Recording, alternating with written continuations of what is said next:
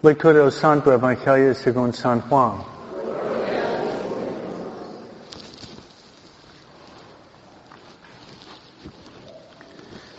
Dijo Marta Jesús, Señor, si hubieras estado aquí, no habría muerto mi hermano. Pero aún ahora sé que todo lo que pides a Dios, Dios te lo concederá. Jesús le dijo, tu hermano resucitará.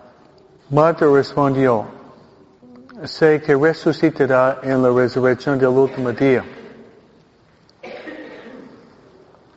Jesús le dice, yo soy la resurrección de la vida. El que cree en mí, aunque haya muerte, vivirá. El que vive cree en Él, cree en mí, no morirá para siempre. ¿Crees esto? Sí, Señor.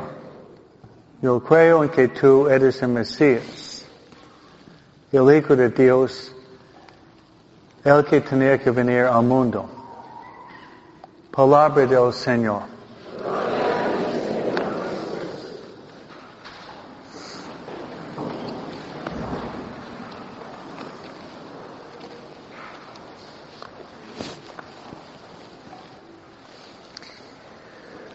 La palabra de Dios es lámpara para mis pasos y luz para mi camino, dice el Salmo. Yo escogí uno de los pasajes que da más consuelo y es San Juan capítulo 11. Les invito a leer todo San Juan capítulo 11 en su casa.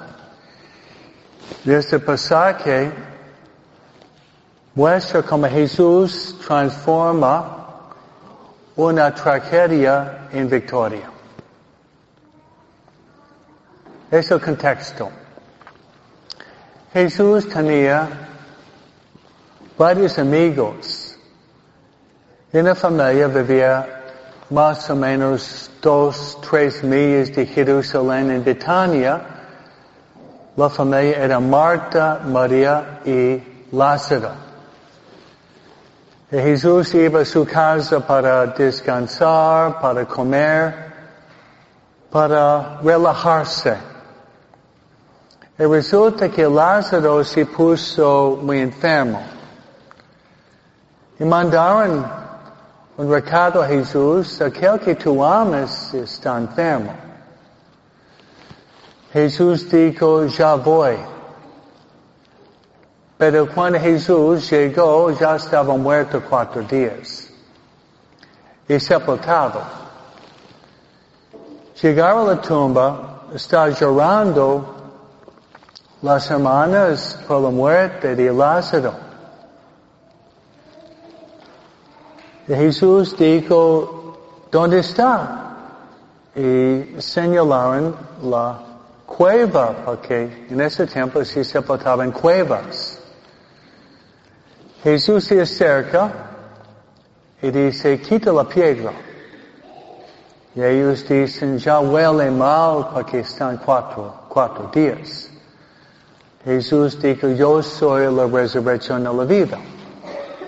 Aunque esté muerto, vivirá. Y quitaron la piedra. Jesús dijo en voz alta, Lázaro, sal afuera. El hombre que estaba muerto cuatro días salió de la tumba. Tragedia, victoria. Yo pienso que nosotros podemos aplicar este pasaje bíblico a Josué y Yolanda. Ya en forma física han muertos, pero nosotros creemos firmemente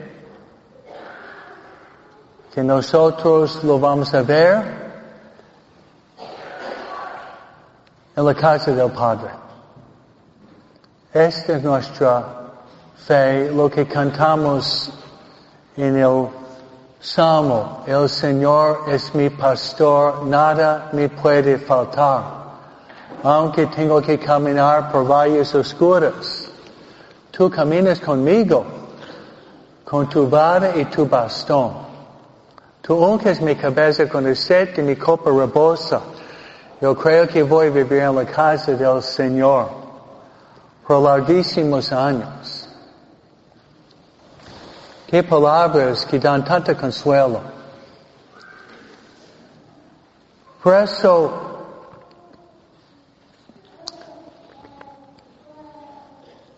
en los funerales que yo hice, uh, nunca tuve en mi experiencia tantas personas rezando por dos personas y soy sacerdote por 37 años. Son muchos años, ¿no?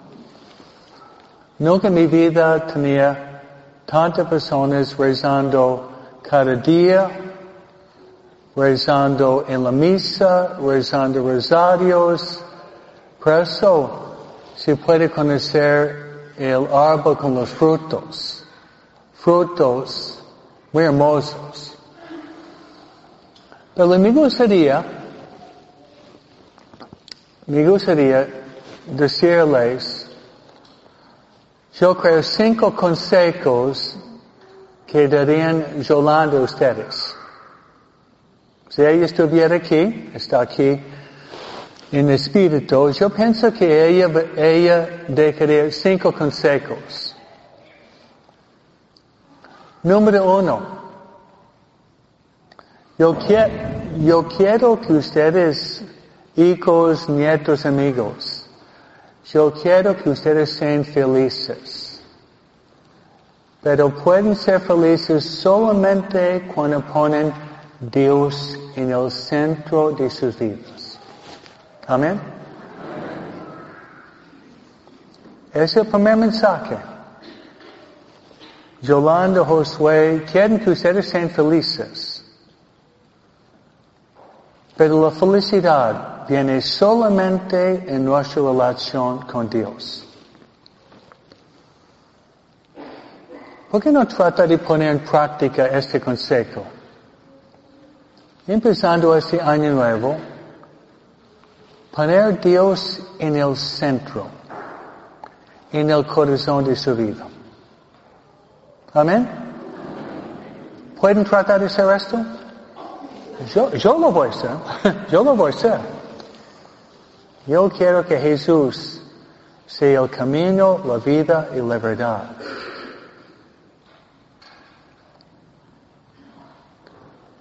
Número dos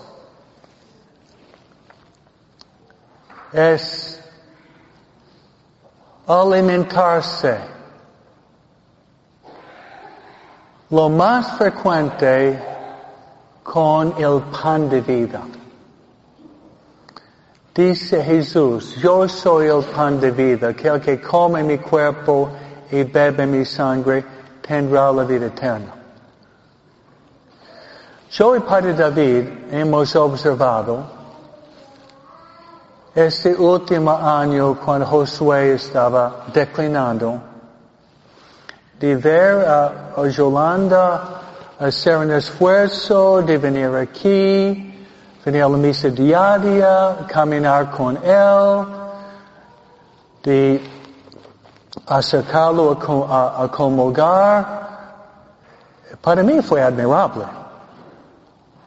Porque lo que Yolanda quería más por Josué fue su salvación. La salvación de su alma. ¿Sabe cuando mi papá se puso muy enfermo? ¿Sabe qué hizo mi mamá?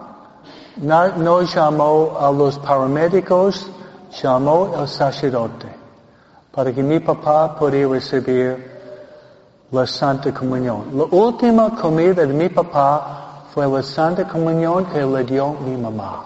Y murió una hora después. Qué hermoso.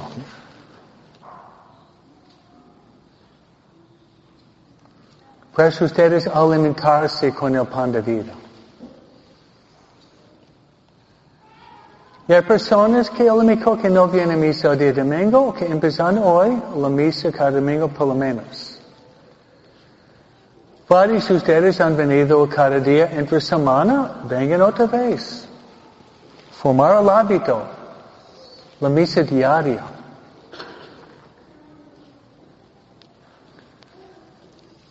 Tercer consejo, seguramente va a decir, somos pecadores, pero Dios es rico en misericordia. Traten de confesarse por lo menos una vez por mes. Saben que hay muchas personas en el mundo que son nerviosos, tristes, desanimados, deprimidos, porque están cargando pecados, viviendo con, decimos en inglés, with guilt, with guilt, con culpabilidad, with guilt. ¿no? Por eso qué hermoso es escuchar esas palabras. Y yo te absuelvo de tus pecados en nombre del Padre, del Hijo y del Espíritu Santo. Ese sería el tercer consejo.